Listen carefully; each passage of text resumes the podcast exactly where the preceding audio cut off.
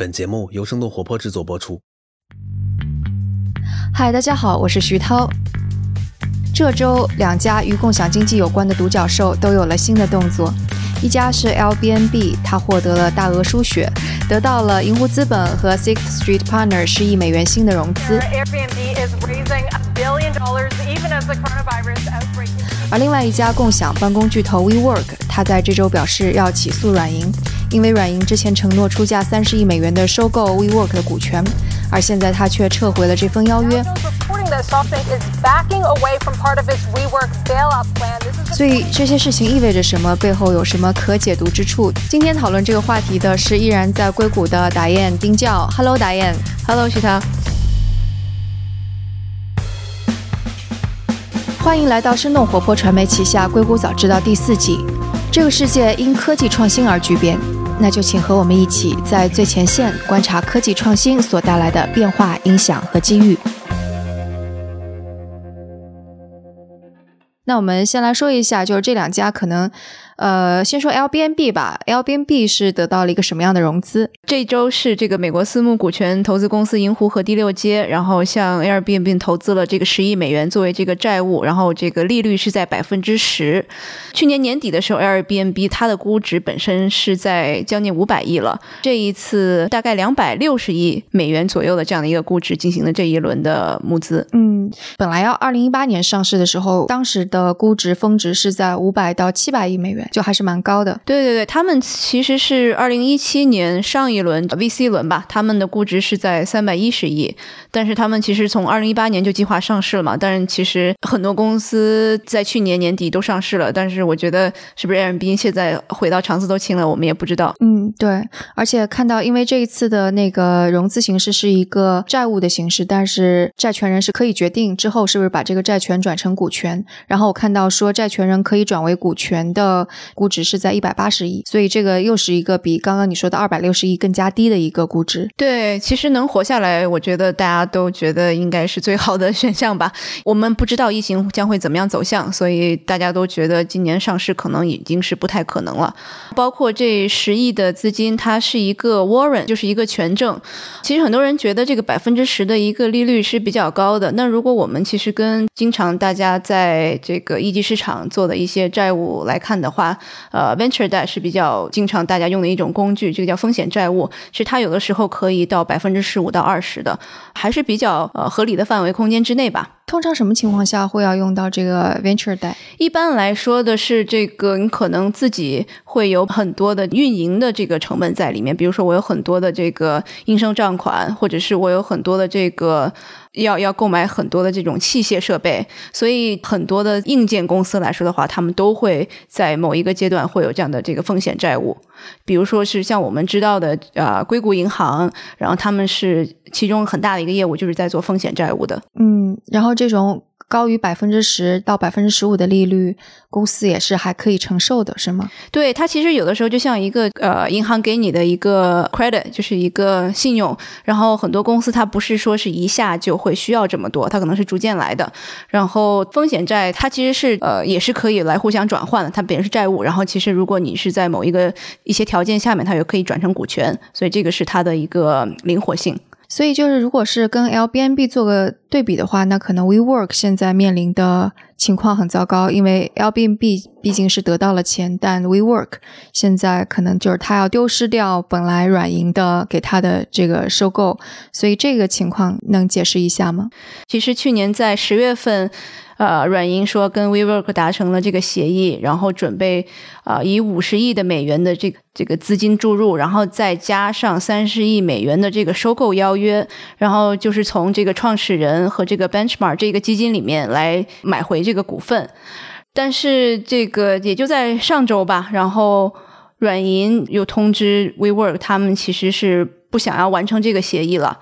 他们提着理由是美国证券交易委员会 SEC，然后还有司法部正在对 WeWork 进行调查等等。他用这样的一个借口说，那我们要终止这样的一个交易。如果是他终止这个交易的话，其实受到损失的会是谁？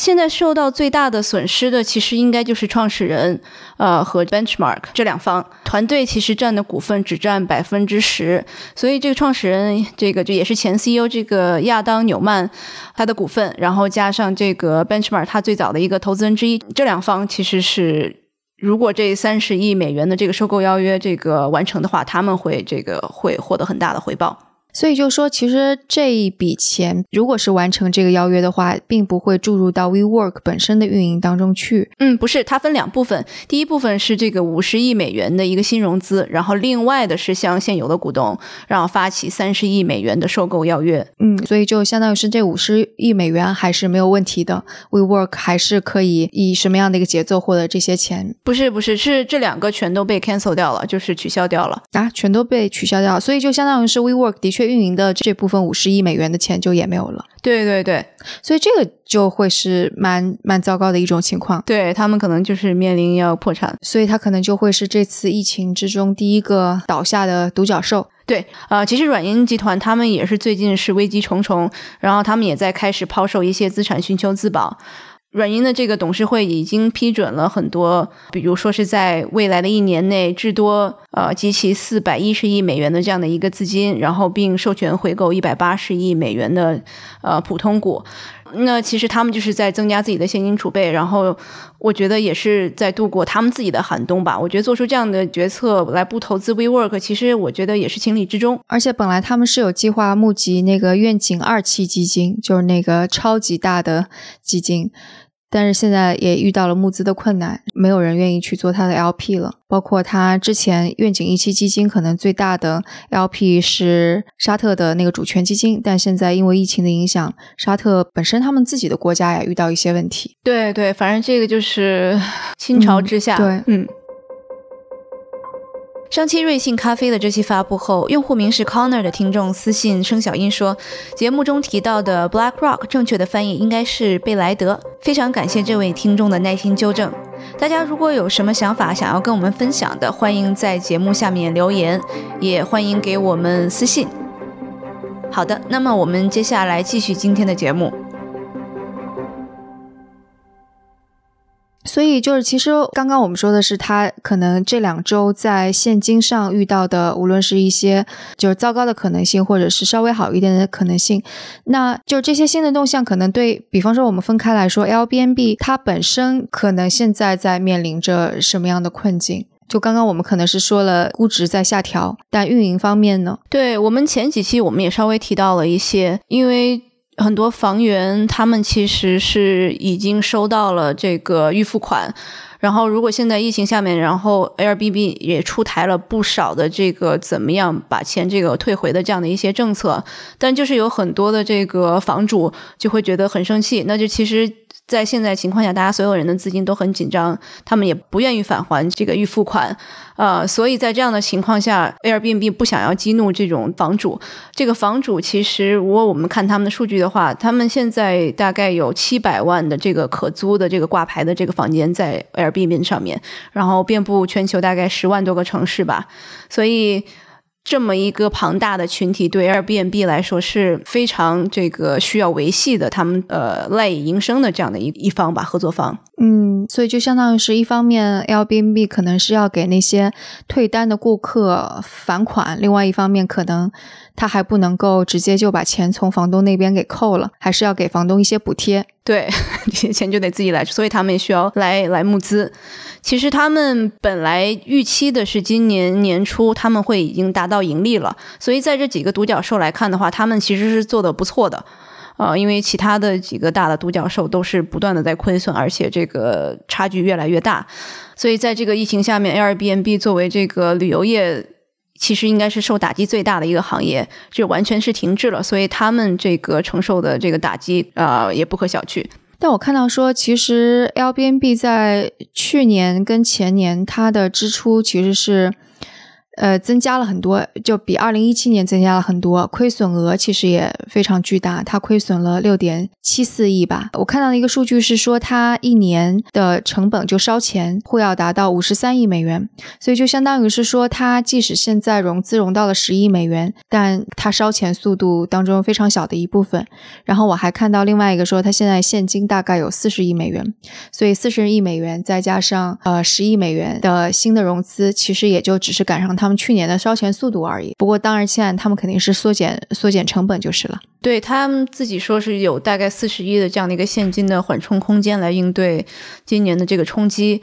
但是有些人他是这个像是当然投资了他们这次的这个银湖和这个第六街，还是看好他们的。我看有一些其他的投资人也是觉得他们现在的估值，然后加上可能本身对这个布莱恩切斯克这个创始人兼 CEO 啊，对他的这个对公司的领导也有一些这个不满意的地方吧。哎，为什么对他会不满意啊？这个我倒没有具体研究，但是我觉得如果我们跟 WeWork 对比的话，我觉得可能布莱恩切斯克怎么在名声上面都还是会好一些，比 WeWork 的创始人要好很多。毕竟他没有把钱放到自己的口袋里，对，左都掏右都没有做这样的事情，起码。而且我看好像 l b n b 已经决定说，高管未来六个月只拿一半的工资，所以这可能也是他们削减开支的一部分。对的，对的，我觉得对于他们而言，的确是非常的呃困难。就因为我看到有一些，甚至他会主动去削减自己的本来可以有的营收。就像最近他是在英国屏蔽掉了在英国业务的一些预定，是因为。呃，英国旅游部的部长在指责英国的房东把自己的房子包装成为那种就隐居所，好吸引人大家去国隔离。然后英国的政府就说，你这种房东的做法是非常不负责任的，因为在呃交通上的时间可能就也会被感染啊之类的。所以 L B N B 就为了配合英国这个政府的态度，所以就把呃英国地区的这些房源全都给屏蔽掉了，不能够预定。所以对他们而言，这个就是挺壮士断断腕的这种感觉吧。对对，我不知道你有没有看到，他们其实也是在跟一些。呃，应该是美国为主吧。然后这种房源的房主，如果他们能够把自己的房源拿出来，然后这个支援一些可能已经患病就是轻症的这样的一些患者，然后他们也有一些这个资助在里面的。所以他们其实在这个方面还是积极的在和呃，不管是政府部门还是一些这个民间的组织在一起来来来抗击疫情吧。所以就是说，在社会责任方面，即使是他们可能会扩大一些开支，会有一些损失，但他们依然还是会去做的。对对。当然，这个好像也跟 L B N B 一贯以来体现出来他们的品牌的感觉是比较像的。当然，可能他们也会考虑到说，疫情过后，他们还希望在呃用户心中留下一个什么样的品牌印象，也是息息相关的吧。呃，那这个其实就跟 WeWork 就完全是大相径庭了。嗯，所以 WeWork 它是现在是一个什么状态？就是除了呃现金流方面。跟那个投资人之间的关系方面，其他方面呢？对，反正最近我其实是没有看到 WeWork 在这个疫情下面有任何的一些这个动作吧。因为在共享的空间来说的话，他们应该是被疫情打击的也会比较严重。呃，而且他们其实有四分之一的房产是自有房产，所以我觉得他们可能这个冲击不一定会比 Airbnb 要大。然后他们其实的这个在全世界的这个城市，他们大概有八百四十八个这个 WeWork 的办公空间。对我倒是看到了一些他们跟那个社区建设方面有关的事情。一方面肯定是他跟他们房东之间的关系。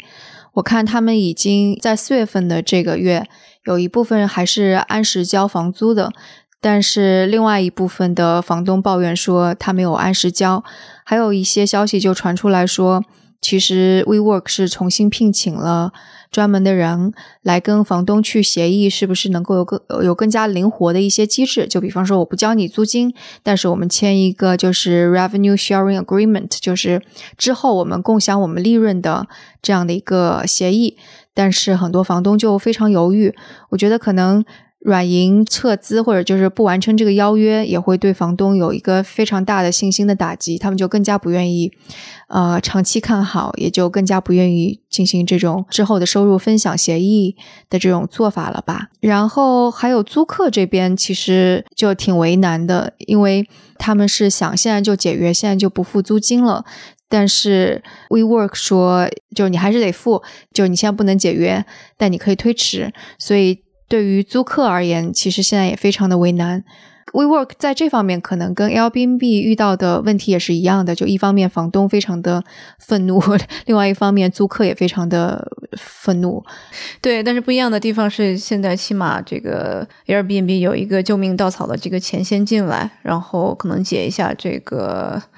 燃眉之急吧，但是 WeWork 现在感觉是现在又拖进了这么样大的一个这个诉讼里面，嗯，我觉得可能在运营方面也会有很大影响吧。我觉得就是这两家公司可能呃从整体上而言都能够折射出。我们全球化下面，整个跟地产、跟旅游，还有跟算是 跟地产相关的，所有都遇到非常大的困境吧。我看到好像万豪他们的业务也已经出来说，比正常时期要低百分之七十五。对，然后我其实看到这些数字，比如说是像是这个 Expedia 是最大的这个美国订订航空公司这个机票的这个平台的股价也是下跌了百分之四十左右。对，所以其实是蛮大的一个冲击。嗯，就是可能大家还会担心的一点，就是在疫情当中，大家完全是可以推理的出来，旅游几乎停滞了，共享办公空间绝对停滞了，完全没有业务。其实大家可能还会推测说，即使疫情过去了之后，这一波共享的商业模式是否还可以存续？比方说旅游行业，特别是这种跨境的旅游，是不是会迅速恢复？以及大家是不是会还愿意住在一个并不知道对方是什么样的一个人的一个家里边？就大家是更加愿意住在一个有着非常标准的清洁标准的酒店里呢，还是愿意住在一个别人的家里边？对 Airbnb 的这个创始人 CEO 这个布莱恩切斯克，他其实是用波多黎各之前有一次自然灾害，应该是飓风吧，说其实这个事情过了之后，马上的这个当地的需求就上来了。但是我觉得这个完全不能类比。这个其实给人带来的这个心理上面的影响还是会蛮深远的，就是像你刚刚讲的，大家对这个环境的这个卫生的这个考虑，肯定比这个飓风这个要差的太远了。对，然后包括共享空间也是，就是如如果你可以在家里办公的话，你为什么要跑到一个共享办公空间去跟别人共享一张办公桌？可能这也会是之后疫情之后大家去想的一个事情吧。啊，不仅仅是在这个共享空间，或者是这种可能旅行的这一个方面，其实是对这个滴滴，其实这种共享出行也是影响蛮大的。呃，有新闻爆出来是在三月二十四日，然后的 information 又爆料，其实软银即将敲定这个滴滴自动驾驶投资大概有三亿美元的这样的一个量吧。所以其实是不是这个在自动驾驶这一块儿，他们预见可能是共享经济的一个未来？因为确实这一次有好多案例，其实是通过共享的这个乘车服务的这个司机来散播的啊。这个是有数据是吗？对，因为他们其实接触的人还是蛮多。我看在日本，然后是有一个载着女记者，然后又去采访了首相的这样的一个案例。嗯，在中国好像这样的例子稍微少一点。可能唯一被爆出来多的是外卖人员带来的病毒传播。对，因为咱们可能封城稍微比比这个海外更加这个严格一些，所以我觉得其实，在疫情结束之后，无论是商业模式还是大家对于这个商业扩张，可能都会有新的一些认识。就比方说，是不是应该像之前我们过去这么多年独角兽非常高债务、高估值的融资的这种方式去进行扩张？这可能是大家会反思的一点，因为现在显然 L B N B 跟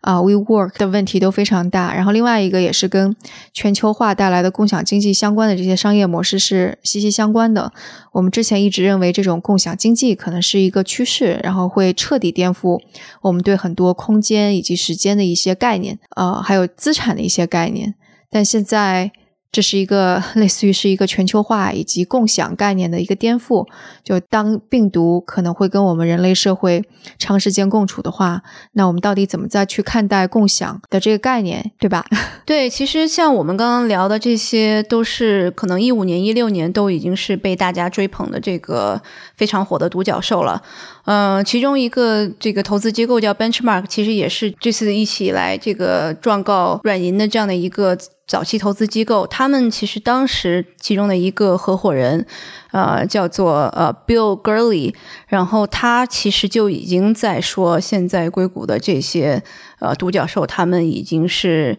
这个估值已经是这个太不合理了。然后，其实这么多年来，从一五年到现在，其实独角兽是不是他们的泡沫到现在，呃，才爆发？其实我们现在才能看到。这个是他们真实的一个估值的情况，可能从去年 Uber 上市的时候，这个泡沫就被戳掉了一点儿，然后但是现在的话就是裸泳了，对，相当于这个病毒彻底把这个商业模式给打回原形了。对对对，其实 Benchmark 他们也是比较有意思的一个投资机构，然后他们一直是特别低调。如果你要去他的官网，不像所有的其他的基金，基本上他们是没有任何说我投过的这个投资组合是什么什么一堆 logo，然后。基本上也没有说是团队介绍，就什么都没有，就特别低调的一个公司，一个投资机构，而且他们他们的这个每次的基金的募资金额都是在就是这个五亿美元以下。其实对于很多基金来说是很难做到的，能够把自己这样的一个知道自己能做什么，不能做什么，或者。呃，怎么说呢？就知道自己的 limit 在哪儿，把握的特别好的一个基金吧。但他也是就是 Uber 的早期投资人，对的，以及当那个 Uber 的 CEO 做的太过分的时候，公开出来跟他叫板，并且说要退出的这一个机构，对吧？对的，对的。他们当时其实早期也帮助 Uber 还蛮多的，帮助这个招聘他们的 CTO 啊等等。对，嗯，好，那我们可能通过这周的这两个新闻也能看到，独角兽们日子都不好过。无论是对企业的融资方式，还是债务，还是对他们商业模式，可能我们都会有一个新的看法。然后接下来我们可能会看到更多的这些新的、之前炙手可热的公司遇到各种各样的问题。那我们也持续关注吧，期待大家收听我们下一次的节目。今天的节目就到这里。这期节目除了主播和嘉宾的努力，也感谢我们团队的迪卡布里辛和 Luke。他们在最短的时间内完成了节目后期制作，还感谢小爱，小爱帮忙把音频上传到所有的平台。他同时也是生小英这个账号背后的小伙伴。请大家也在您所喜爱的音频平台上订阅《硅谷早知道》新的一季，关键词是《硅谷早知道》第四季，或者帮我们点赞打分。如果觉得节目有价值，也请转发给您一两位朋友们。也请大家继续关注我们之后的报道。